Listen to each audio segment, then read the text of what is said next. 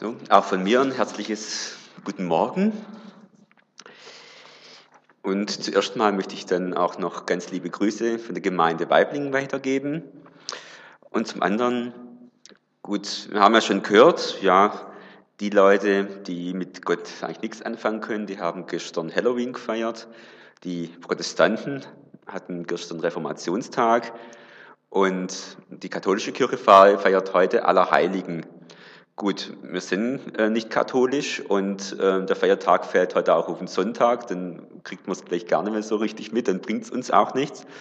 Aber trotzdem, Allerheiligen ist ein, ein sehr wichtiges äh, Fest für die katholische Kirche, es gehört zu den Hochfesten dazu. Und äh, man denkt an, der Name schon sagt, alle Heiligen, also alle, die ähm, im Glauben an Gott einfach rausgegangen sind die zum Vorbild geworden sind und jetzt aber schon verstorben sind. Und die katholische Kirche hat eben so viele Heilige. Normalerweise gibt es ja für, jedes, für jeden Tag im Jahr einen Namenstag für einen Heiligen. Aber die katholische Kirche hat so viele Heilige, dass das Jahr nicht ausreicht. Und deswegen hat man sozusagen einen Sammeltag genommen, um für die alle Heiligen, die eben keinen eigenen Tag abbekommen haben, da gilt dann dieser Sammeltag und das ist heute, nämlich der Tag für das Gedenken an alle Heiligen.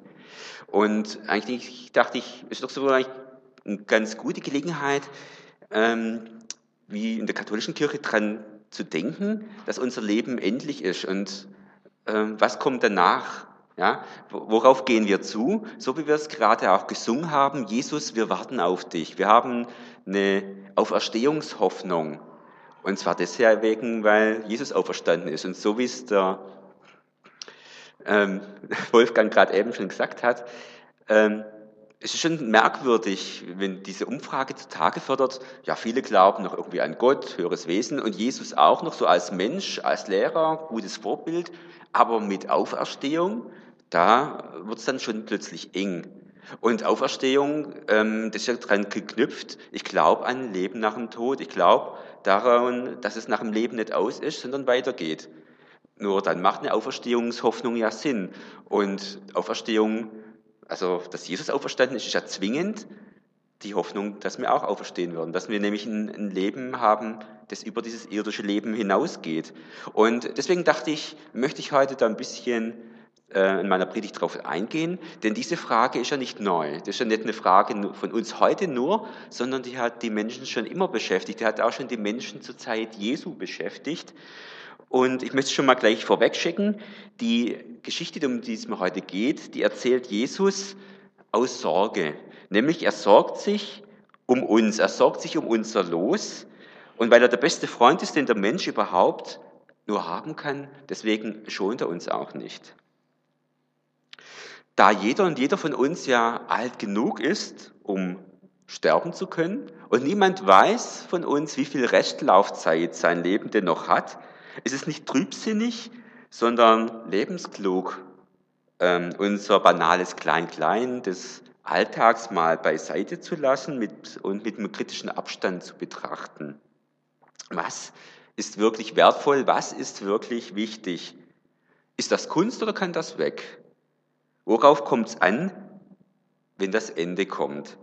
Und ich möchte dazu einen Bibeltext aus Matthäus 25 vorlesen, die Verse 1 bis 13 nach der neuen Genfer Übersetzung. Wenn der Menschensohn kommt, wird es mit dem Himmelreich wie mit zehn Brautjungfern sein, die ihre Fackeln nehmen und dem Bräutigam entgegengingen. Fünf von ihnen waren töricht und fünf waren klug. Die Törichten nahmen zwar ihre Fackeln mit, aber kein Ölvorrat. Die Klugen dagegen hatten außer ihren Fackeln auch Gefäße mit Öl dabei. Als sich nun die Ankunft des Bräutigams verzögerte, wurden sie alle müde und schliefen ein. Mitten in der Nacht ertönte plötzlich der Ruf, der Bräutigam kommt, geht ihm entgegen. Die Brautjungfern wachten alle auf und machten sich daran, ihre Fackeln in Ordnung zu bringen. Die Törichten sagten zu den Klugen, gebt uns etwas von eurem Öl, unsere Fackeln gehen aus. Aber die Klugen erwiderten, das können wir nicht, es reicht uns weder für uns noch für euch. Geht doch zu einem Kaufmann und holt euch selbst, was ihr braucht. Während die Törichten weg waren, um Öl zu kaufen, kam der Bräutigam. Die fünf, die bereit waren, gingen mit ihm in den Hochzeitssaal. Dann wurde die Tür geschlossen. Später kamen auch die anderen Brautjungfern und riefen, Herr, Herr, mach uns auf. Doch der Bräutigam antwortete, ich kann euch nur das eine sagen, ich kenne euch nicht. Seid also wachsam, schloss Jesus, denn ihr wisst weder den Tag noch die Stunde im Voraus. Jesus schließt dieses Gleichnis an seine Endzeitregen auf dem Ölberg an. Sie gehören noch zu der Antwort auf die Frage der Jünger in Matthäus 24,3. Dort heißt es, später als Jesus auf dem Ölberg saß und mit seinen Freunden und mit seinen Jüngern allein war, wandten sie sich an ihn und baten, sag uns doch, wann wird das geschehen und welches Zeichen wird deine Wiederkunft und das Ende der Welt ankündigen? Jesus sagt sich, wir könnten am Ende zu den fünf törichten Brautjungfern oder wie Luther es übersetzt, Jungfrauen gehören und er sehnt sich, wir möchten am Ende zu den fünf Klugen gehören und mit ihm am Tisch sitzen und ewig feiern. Und da sagt der Bibeltext, wichtig ist, dass ihr genug, dass ihr genug Öl in den Lampen habt. Also, äh, hä? Was soll denn das heißen? Altersvorsorge ist eine Frage der Energieversorgung. Aber dazu sage ich dann später noch ein paar Worte mehr. Zuerst einmal ein bisschen was zu Gleichnissen im Allgemeinen. Wenn du jemand etwas beschreiben sollst, was der sich absolut nicht vorstellen kann, ein Mann die Lust am Schuhe kaufen zum Beispiel, dann suchst du nach Vergleichen aus der Lebenswelt deines Zuhörers. Du konstruierst ein Gleichnis, so wie es Jesus hier macht. Es handelt sich um ein Gleichnis für das Himmelreich, für das Reich Gottes, das kommen wird. Für das Himmelreich wird gern das Bild eines großen Festes, eines Hochzeitsfestes gebraucht. Bereits der Prophet Jesaja vergleicht die Heilszeit mit einem Festmahl, das Gott bereitet. Dieses Bild hat Jesus wiederholt aufgegriffen. Mehrmals redet Jesus nicht nur von einem Festmahl, sondern vielmehr von einem Hochzeitsmahl. Und an dieser Geschichte ist also vieles ganz alltäglich. So wurde in Israel Hochzeit gefeiert. Da war es üblich, dass die Braut, von der wir nichts hören, mit den Brautjungfern, von denen wir viel hören, im Haus der Braut wartet. Der Bräutigam kommt und dann gehen ihm die Brautjungfern entgegen, um ihn in Empfang zu nehmen. Dann aber geleiten die Brautjungfern den Bräutigam und die Braut ins Haus des Bräutigams. Dort nämlich wird dann gefeiert. Sie begleiten das Brautpaar mit einem Lichterzug. Und dazu haben sie Fackeln, nicht Öllampen, die würden im Wind gleich ausgehen. Nein, es sind Fackeln, Stangen mit einem Feuergefäß und in dem Feuergefäß waren Lappen, die man in Öl tränkte und dann anzündete. Unsere Jungfern warten also im Haus der Braut aber der Bräutigam verspätet sich tüchtig. Die Jungfern schlafen ein. Dann aber rufen und wecken die Wächter alle auf. Alle zehn reiben sich die Augen und jetzt kommt es drauf an. Die einen haben Öl für die Fackeln, die anderen nicht. Die mit Öl können dem Bräutigam entgegengehen, die mit Öl können ihn später in das äh, Haus der Braut, äh, zusammen mit der Braut in das Haus des Bräutigams begleiten. Aber die anderen, die nutzen das freundliche jüdische Ladenöffnungsgesetz und kaufen sich erstmal Öl. Nur den Zug des Brautpaares, den verpassen sie. Und als sie endlich ankommen, will der Bräutigam nichts mehr von ihnen wissen. Und schon gar nichts mehr mit ihnen zu schaffen haben. Zu spät. Torschlusspanik der besonderen Art. Diese Geschichte ist eigentlich über weite Strecken ganz logisch und einfach, aber an einer Stelle nicht. Und genauso hat Jesus Geschichten erzählt. Die Leute hörten zu und nickten und dachten, ja, so ist es. Der kennt sich aus im Leben. Aber dann kam die eine Stelle, an der die Geschichte aus den Fugen gerät. Das ist diese strenge, geradezu unmögliche Schärfe, mit der sich die Zahl der Jungfern halbiert. Happy End nur für 50 Prozent. Könnte es eigentlich insgesamt noch unchristlicher zugehen? Wo bleibt denn die Braut? von einer Hochzeit zu erzählen und dann nur den Bräutigam zu erwähnen, ist für unsere Ohren doch eigentlich schon ein starkes Stück. Und warum verspätet sich der Bräutigam? Es gehört sich doch nicht, die Braut so lange sitzen zu lassen. Und wenn er sich schon verspätet, so könnte er doch zumindest die Wartenden benachrichtigen, damit sie sich darauf einstellen können. Wieso sind eigentlich die sogenannten klugen Jungfrauen so unkollegial? Teilen wäre doch die erste Christenpflicht. Die klugen Frauen sind vorbereitet, jedoch unsozial. Schließlich bereiten sich die zehn Jungfrauen doch gemeinsam vor. Doch zu diesem Zeitpunkt gibt es von den Klugen keinen hilfreichen Tipp, die Ölvorräte beim Kaufmann doch rechtzeitig zu befüllen. Alle zehn Jungfrauen schlafen und werden dann durch ein Rufen geweckt. Die Stimme weckt also alle Schlafenden, ob klug oder nicht. Der Schlaf ist also kein Fehler. Der Ruf sorgt für das rechtzeitige Erwachen. Was wäre denn gewesen, wenn niemand gerufen hätte? Dann wären doch alle zehn Jungfrauen nicht bereit gewesen. Der Ruf ist doch also entscheidend, denn ohne ihn ist die Unterscheidung in klug oder töricht sinnlos, macht keinen Sinn. Dennoch erfahren wir nicht, wer da ruft. Namenlos bleibt der Retter der Zehn. Und wendet sich der Bräutigam denn eigentlich nicht an die Falschen, anstatt jene zu rügen, die egoistisch an den morgigen Tag denken und deshalb nicht teilen, schimpft er mit den anderen. Und überhaupt muss der Bräutigam denn wirklich alles äh, verpatzen? Ausdrücklich bitten doch die Törichten und sie werden nicht erhört. Die Strafe steht in keinem Verhältnis zur Schuld. Warum kann er denn nicht mal fünfe gerade sein lassen? Zehn laufen los, zehn freuen sich auf die Hochzeit, zehn lieben das Brautpaar, zehn haben Fackeln dabei, zehn schlafen ein. Ja, auch das, zehn schlafen ein. Aber am Ende sitzen nur fünf mit am Tisch und feiern, fünf stehen draußen vor der Tür, fünf sind dabei, fünf müssen sich sagen lassen, sie seien dem Bräutigam nicht mal namentlich bekannt. Fünf haben Öl, fünf nicht. Und die fünf mit dem Öl rechnen den fünf ohne Öl kühl vor. Das reicht nicht für uns alle.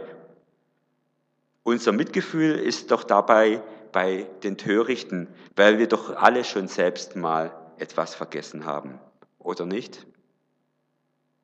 Zehn laufen los, aber nur fünf sind am Ende drin, fünf sind draußen. Und nur einen unterscheidet die fünf drinnen von den fünf draußen. Und dies eine lässt die fünf draußen dumm aussehen, während die fünf drinnen auch noch akademische Würden bekommen. Sie heißen seither die fünf klugen Jungfrauen. Was ist der Unterschied? Das Öl ist der Unterschied. Nicht der gute Wille, nicht der Schlaf, nicht der Wunsch, am Fest teilzunehmen, nur das Öl macht den Unterschied. Und wir müssen jetzt alles vergessen, was wir jetzt gerne vielleicht erörtert hätten. Hätten sie nicht wirklich das Öl schwesterlich teilen können? Was wäre das für eine wahrhaft christliche Geschichte gewesen? Teile das Öl, geteiltes Öl ist doppeltes Feuer. Nichts davon. Und hätte nicht ein etwas großzügigerer Bräutigam auch noch die fünf hereinholen können? Was ist das eigentlich für einer, der seine Gäste die eh schon büßen mussten, so vor den Kopf stößt. Wir kriegen hier keine Antwort. Klug oder dumm, drin oder draußen, das Öl macht den Unterschied. Jesus, unser bester Freund, macht sich Sorgen um uns und darum schont er uns nicht. Aber was wird uns denn da eigentlich gesagt? Dreierlei. Erstens, unser Ziel ist das Fest aller Feste. Schon Matthäus saß zu seiner Zeit ringsumher Terror und Gewalt, Armut und Verfall, Sucht und Krankheit, er nennt es Krieg und Kriegsgeschrei. Er weiß, dass Himmel und Erde vergehen. Terror bedeckt das Erdreich, Mord und Totschlag und nicht mehr irgendwo weit weg. Inmitten dieser Katastrophen sagt er, er geht auf ein gutes Ende zu. Am Ende wartet nicht das Chaos, sondern die himmlische Hochzeit. Am Ende steht nicht der übermächtige Tod, sondern da ist ein Tisch gedeckt Und es gibt schon einen Platz und an diesem Platz steht ein Namensschild und auf diesem Namensschild ist dein Name. Ehrengast bei der Hochzeit. So ist das. Wir müssen es uns sagen lassen, weil wir es nicht fassen können und immer wieder vergessen. Ist dieses Leben schön? Umso besser. Aber das Schönste kommt noch. Ist dieses Leben hart? Und wem würde es nicht dann und wann sehr hart zusetzen? Am Ende sitzt du am Tisch und prostest dem Bräutigam zu und hörst die himmlische Musik und feierst das himmlische Fest. Die Verheißung Jesu macht unser Leben zum Vorabend des Festtages. Das, so geht die Logik, werdet ihr doch nicht verpassen wollen.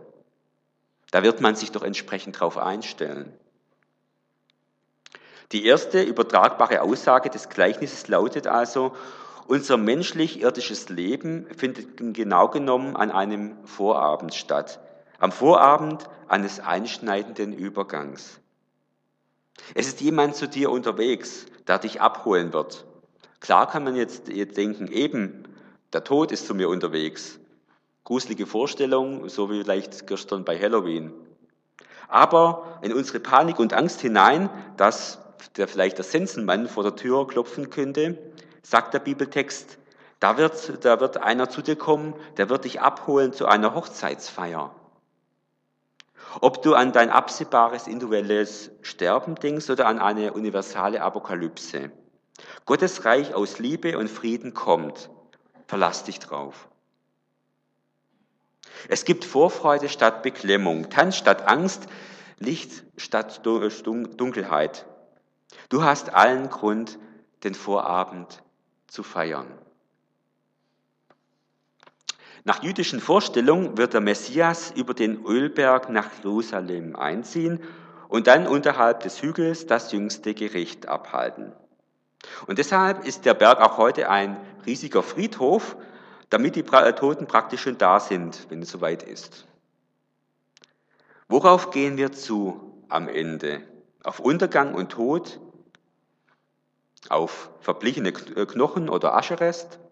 Nein, wir gehen zu auf das Fest aller Feste, heißt die Antwort.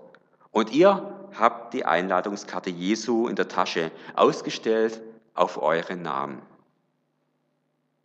Zweitens, auf dem Weg sind wir auf uns gestellt. Das scheint ja eigentlich keine christliche Auskunft zu sein. Haben wir denn nicht immer wieder dick unterstrichen, Christsein ist immer in Gemeinschaft zu leben. Ich bin Christ, weil ich Glied am Leib Jesu bin und der Leib Jesu ist die verbindliche Gemeinschaft mit anderen Christen. Ich bin Christ, weil und solange ich ein lebendiger Stein im Haus der lebendigen Steine bin. Und das ist das Gotteshaus der Gemeinde. Lebendige Menschen, zu denen ich mich halte, ist das denn falsch? Nein, es ist nicht falsch. Auch die Jungfrauen kommen ja als Schar daher. Zehn werden genannt. Warum eigentlich gerade zehn? Die Zahl zehn selbst gilt als Ausdruck der Vollständigkeit und Ganzheit. Denk zum Beispiel an die zehn Finger und Zehen. Nach zehn Plagen ließ der Pharao die Hebräer ziehen. Diese schlachteten am zehnten Tag ein Passalam. Sie erhielten von Gott zehn Gebote. Als Abgabe wird der zehnte festgesetzt. Den großen Versöhnungstag feiert man am zehnten Tag des Monats Tischri. Zehn Tage der Buße gehen diesen Tag voran. Zehn Gerechte hätten genügt, um Sodom und Gomorra vor dem Untergang zu retten. Zehn Männer sind nötig, um einen jüdischen Synagogengottesdienst feiern zu können. Aber zurück zum Predigtext und zu den zehn jungen Frauen. Was ihr von uns mal schnell eben haben wollt, ist nicht teilbar, weil es nicht nachholbar ist, sagen die Klugen zu den dummen Mädchen in Matthäus 25, Vers 9. Es gilt, besser ein kleiner Fackelzug als gar kein Fackelzug. Da gibt es also etwas, das ich nicht an andere delegieren kann. Vor Gott bin ich nicht vertretbar. Ich kann nicht sagen, da fällt mir zwar Entscheidendes, aber andere haben es ja. Für vieles gilt das in der Gemeinde, aber eben nicht für alles. Fällt es mir an Gaben, haben andere das Nötige. Fällt es mir einmal an Trost, so trösten mich andere. Aber wenn es denn am Ende darauf ankommt, kann ich mich nicht vertreten lassen. Aber wo bin ich denn so unvertretbar? Im letzten und ersten bin ich selbst nicht vertretbar. Ich muss selbst ein Verhältnis zu Jesus haben, das von Liebe und Vertrauen, von Gehorsam und Treue bestimmt ist. Da bin ich unvertretbar. Und das ist ja übrigens etwas Urprotestantisches. Unser Verhältnis zu Gott ist unmittelbar. Nicht vermittelt durch die Kirche, Maria oder die Heiligen, auch nicht durch den Papst, aber auch nicht vermittelt durch die Gemeinde. Da kann ich mich nicht herausreden, ich bin doch zu den Baptisten hier in Hohenacker gegangen. Das reicht nicht, da stehe ich allein vor Gott. Da kann ich nicht sagen, gib mir von deinem Öl. Da muss ich selbst für Öl in der Lampe sorgen. Und im Gleichnis kommt es, wie es kommen musste. Während die törichten Jungfrauen unterwegs sind und mit Vorbereitung beschäftigt sind, kommt der Bräutigam. Als er endlich kommt, sind sie nicht da. Und als sie dann da sind, ist er weg.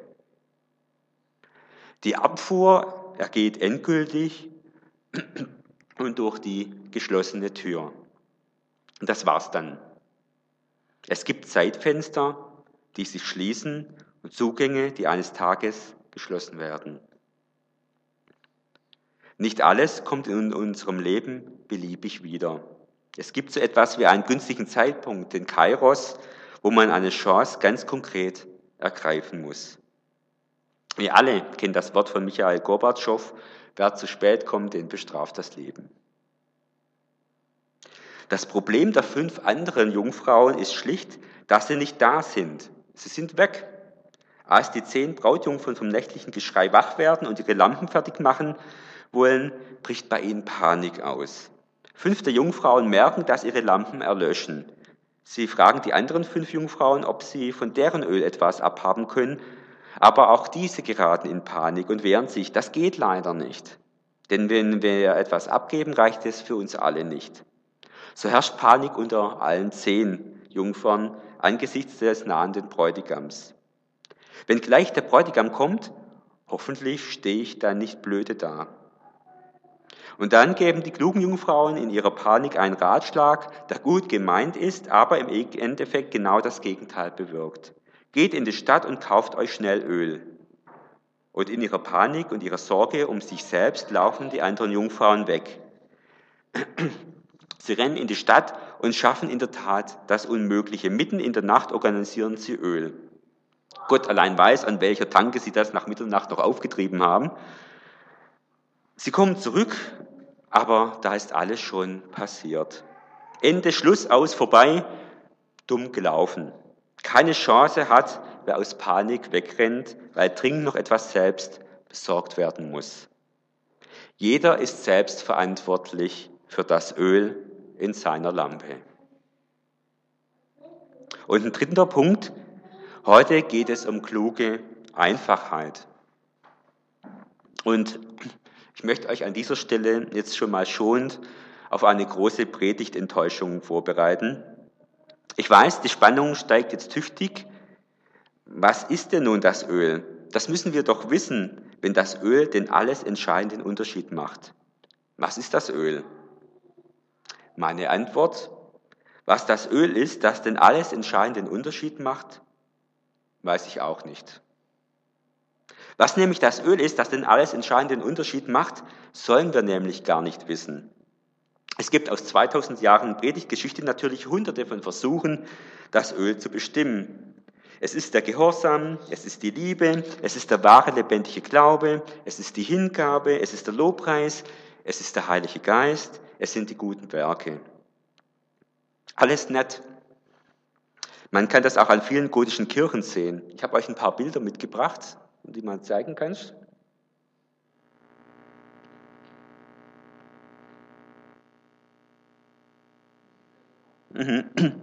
Und lasse dann einfach mal durchlaufen. Ja? Denn man kann diese Geschichte an vielen gotischen Kirchen sehen. Unsere Geschichte ist eine der beliebtesten.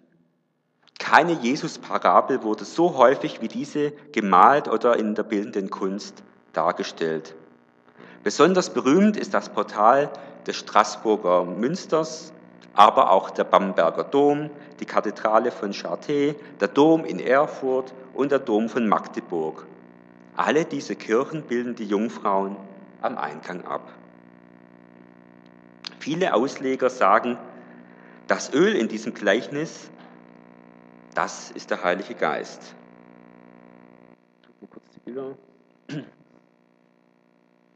Ja, schon zu allen Seiten hat man es mit abgebildet, um darauf aufmerksam zu machen, hey, du musst schauen, dass du zu den Klugen gehörst.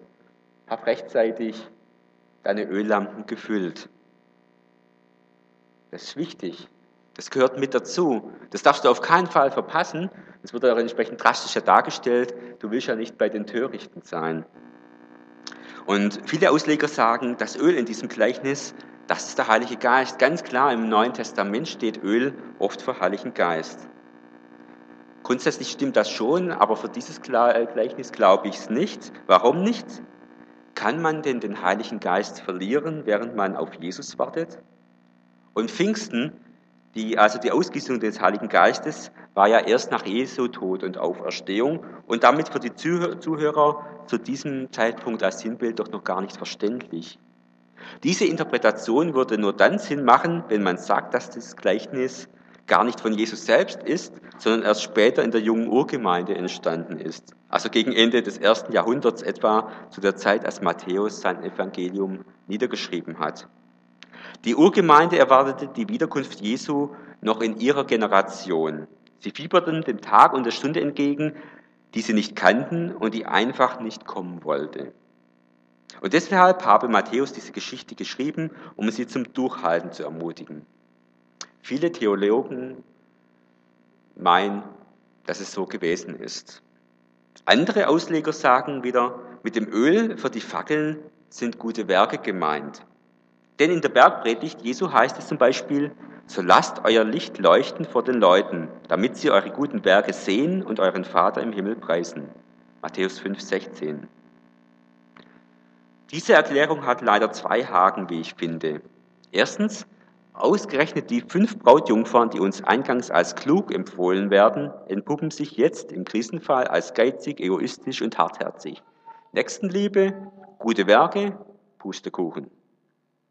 Und zweitens hat nicht Jesus selbst immer gesagt, den Himmel, die Hochzeitstafel in der Welt Gottes, das Fest im Jenseits, das kann man sich weder durch gesetzestreues Wohlverhalten noch durch Frömmigkeit noch durch gute Werke verdienen. Niemand verschafft oder erarbeitet sich die viel zitierte ewige Seligkeit. Den Himmel, den gibt's nur geschenkt. Beim jüngsten Gericht rechtsgültig gerecht gesprochen werden wir nicht durch unsere guten Werke, schrieb der Theologe Paulus den ersten Christen in Rom, sondern allein durch Gottes Gnade, schlussfolgerte Martin Luther. Deshalb bleibe ich bei meinem enttäuschenden Predigtende. Ich kann nicht genau sagen, was das Öl ist, das die Lampen zum Brennen bringt. Warum nicht? Weil Öl immer wieder für etwas anderes stehen kann. Es ist das, was uns fehlt, aber nicht fehlen darf. Klug ist der, der darauf schaut, dass ihm das Wichtigste auch wirklich das Wichtigste bleibt.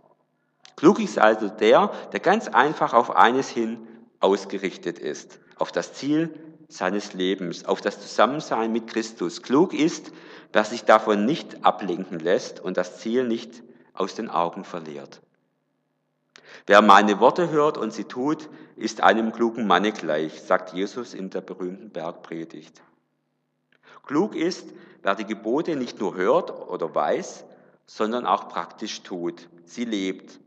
Verkehrt, ja dumm, ist ein Glaube, der sich in falscher Sicherheit wiegt. Es gibt eine falsche Sicherheit des Glaubens. Sie tut nicht, was gerade nötig ist. Zum Trost für unzufriedene Predigthörer mache ich es etwas konkreter. Es geht also um eine Ölbeschaffungsmaßnahme. Es geht darum, auf Jesus ausgerichtet zu bleiben. Es geht darum, dass das Erste auch das Erste ist.